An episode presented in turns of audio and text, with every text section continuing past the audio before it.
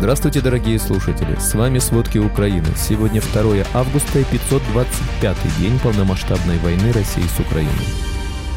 Россия анонсировала формирование двух новых армий – общевойсковой и воздушной. Первая авиакомпания прекратила полеты в Москву. Российских программистов отрезали от ряда международных проектов. Война в полтора раза увеличила спрос россиян на препараты для прерывания беременности. Обо всем подробней. Существует большая вероятность, что Россия будет летом формировать большие новые соединения для усиления своих сухопутных войск, в том числе и 25-ю общевойсковую армию. Об этом сообщает Управление разведки Министерства обороны Великобритании в новом отчете. Аналитики отмечают, что после вторжения в Украину Россия преимущественно задействовала мобилизованных резервистов для пополнения существующих формирований или в составе пехотных полков. Она редко создавала новые общевойсковые организации, такие как общевойсковые армии. Исключением стал третий армейский корпус, созданный летом 2022 года. В разведке допускают, что Россия, вероятно, развернет любое новое формирование в Украине как резервную силу. Однако в долгосрочной перспективе Россия стремится усилить свои силы перед лицом НАТО. В Киевской области этой ночью в результате падения обломков шахеда вспыхнул пожар в частном доме. Никто не пострадал. Об этом сообщает полиция области и военная администрация. По данным ОВА, из-за падения обломков также повреждены гараж, придомовая территория и автомобиль. Пожар уже ликвидирован. Еще в одном населенном пункте обломками повреждена крыша магазина. Напомним, в ночь на 2 августа Россия атаковала Украину дронами «Камикадзе». В Киеве обломки сбитых шахедов упали в нескольких районах. Повреждено администрация административное здание.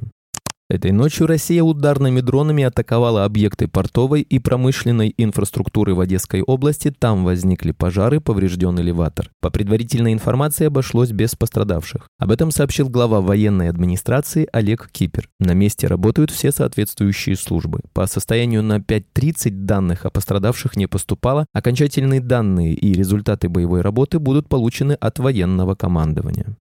В Херсоне в результате российского обстрела больницы пострадали пять человек. У четырех из них диагностировали контузию. Об этом сообщил глава Херсонской ОВА Александр Прокудин в Телеграм. По его словам, пострадавшим оказали медицинскую помощь, сейчас их жизни ничего не угрожает. Напомним, российские войска во вторник днем обстреляли больницу в Херсоне. В результате удара погиб врач, также ранение получила медсестра. А утром 31 июля россияне обстреляли центральную часть Херсона из РСЗО «Град». Погиб сотрудник коммунального предприятия.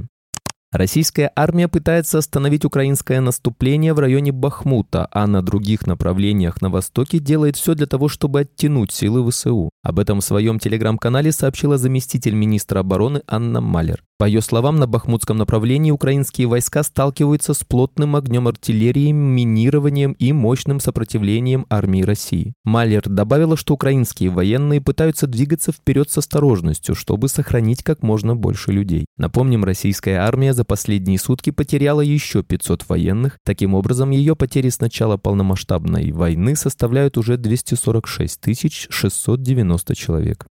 Во временно оккупированном Крыму утром 2 августа снова было неспокойно. Сообщается о взрывах в Симферопольском районе. Также снова закрыли Крымский мост. Об этом написали местные крымские паблики. Напомним, вечером 1 августа в Крыму также раздались взрывы. Из центра Севастополя был виден столб черного дыма. В соцсетях предположили, что взрыв раздался рядом с Севастопольской ТЭЦ. На территории временно оккупированного Крыма растет противостояние между российским контингентом и проукраински настроенным гражданским населением. Об этом сообщило Главное управление разведки МО Украины во вторник 1 августа. В разведке отметили, что на территории Крыма приобрели систематический характер атаки на военные объекты с применением так называемых коктейлей Молотова. Организаторами и исполнителями большинства из них являются именно проукраинские граждане. Ряд граждан, отказавшихся получать российское гражданство после проведенных арестов, считаются пропавшими без вести. А в отношении тех, кто остается на свободе, применяются административные наказания, большие штрафы, травля. Людей увольняют с работы, лишают имущества и бизнеса, отмечается в разведке. Большая часть задержанных и арестованных – представители крымско-татарского народа. Соединенные Штаты Америки могут объявить о предоставлении Украине нового пакета вооружений уже в начале следующей недели. Об этом говорится в материале издания «Политика». Источник в Минобороны США сообщил СМИ, что новый пакет военной помощи должен быть анонсирован на следующей неделе. Однако пока точно неизвестно, что именно в него войдет. Как известно, в последний пакет военной помощи Украине от администрации Джо Байдена вошли дополнительные средства ПВО, артиллерийские и другие боеприпасы, а также бронетехника и средства противотанковой борьбы на сумму 400 миллионов долларов. Словакия возобновила поставки самоходных гаубиц для украинской армии. Сегодня ВСУ получили две САУ, производство которых совместно финансируется Данией, Норвегией и Германией. Об этом сообщил премьер-министр Словакии Людови Тодор на церемонии передачи вооружения в словацком городе Дубница над Вагом, передает словацкий новостной сайт Деник Н. Как сообщается, всего планируется передать 16 гаубиц, общая стоимость проекта превышает 90 миллионов евро. В ближайшие месяцы конструктор Defense передаст еще 14 гаубиц, последняя из которых должна прибыть в Украину в следующем году. Проект стоимостью более 90 миллионов евро финансирует Норвегия, Дания и Германия. На передаче гаубиц в Дубнице присутствовал посол Украины Мирослав Костран.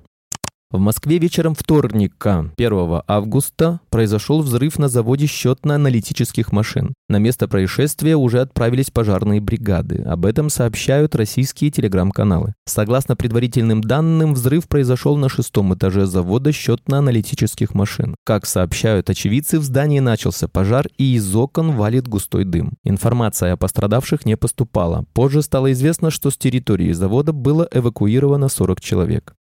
Из-за дронов авиакомпания Туркменистан объявила об остановке полетов в Москву из-за рисков, возникших в связи с участившимися атаками дронов. В целях безопасности столичные рейсы временно перенаправят в Казань. Решение вступило в силу 1 августа. В кассах авиакомпании сообщили ТАСС, что рейсов в Москву не будет как минимум три недели до 22 августа. Из столицы в Ашхабад по-прежнему летают самолеты С-7. 30 июля и 1 августа Москву атаковали беспилотники. Удары пришлись на деловой комплекс Москва-Сити. Два раза дроны врезались в 50-этажную башню в IQ-квартале. Также получила повреждение высотка ОК-2. Пострадавших не было, но из-за атак дважды останавливал работу аэропорт Внуково. 30 июля были задержаны ночные и утренние рейсы, некоторые самолеты перенаправили в Домодедово. Принятие Госдумой поправок к закону о некоммерческих организациях в России вызвало серьезные опасения на IT-рынке относительно будущего свободного программного обеспечения. Поправки, направленные на ограничение участия россиян в незарегистрированных иностранных некоммерческих организациях НКО, могут повлиять на международные проекты, сообщает РБК. Специалисты отмечают, что множество крупных проектов по разработке свободного ПО в России действуют в качестве некоммерческих организаций. Ограничение участия участие россиян в таких организациях, введенное поправками, создает препятствия для участия программистов в международных проектах, разрабатывающих открытое ПО. Спрос россиян на препараты для медикаментозных абортов достиг рекордного уровня после начала войны в Украине. В 2022 году жители России купили на 60% больше таких препаратов, чем годом ранее, пишет коммерсант. В условиях, когда сокращается горизонт планирования, людям некомфортно заводить детей, которые являются венцом долгосрочного планирования, говорит социолог Алексей Фирсов. Когда была волна мобилизации, то первая реакция женщин, которые ждали детей и узнали о мобилизации, мобилизации будущих отцов прервать беременность, так как появление ребенка рассматривалось как еще один стресс, подтвердила директор фонда «Женщины за жизнь» Наталья Москвитина. Спасибо, это были все главные новости о войне России с Украиной к этому часу. Помните, правда существует, а мы стараемся сделать ее доступной. Если вам нравится то, что мы делаем, пожалуйста, поделитесь этим подкастом с друзьями в России. Также, если вы хотели бы помочь нам делать материалы еще более качественными, пожалуйста, оставляйте фидбэк. Это очень важно для нас и для распространения правдивой информации. До встречи.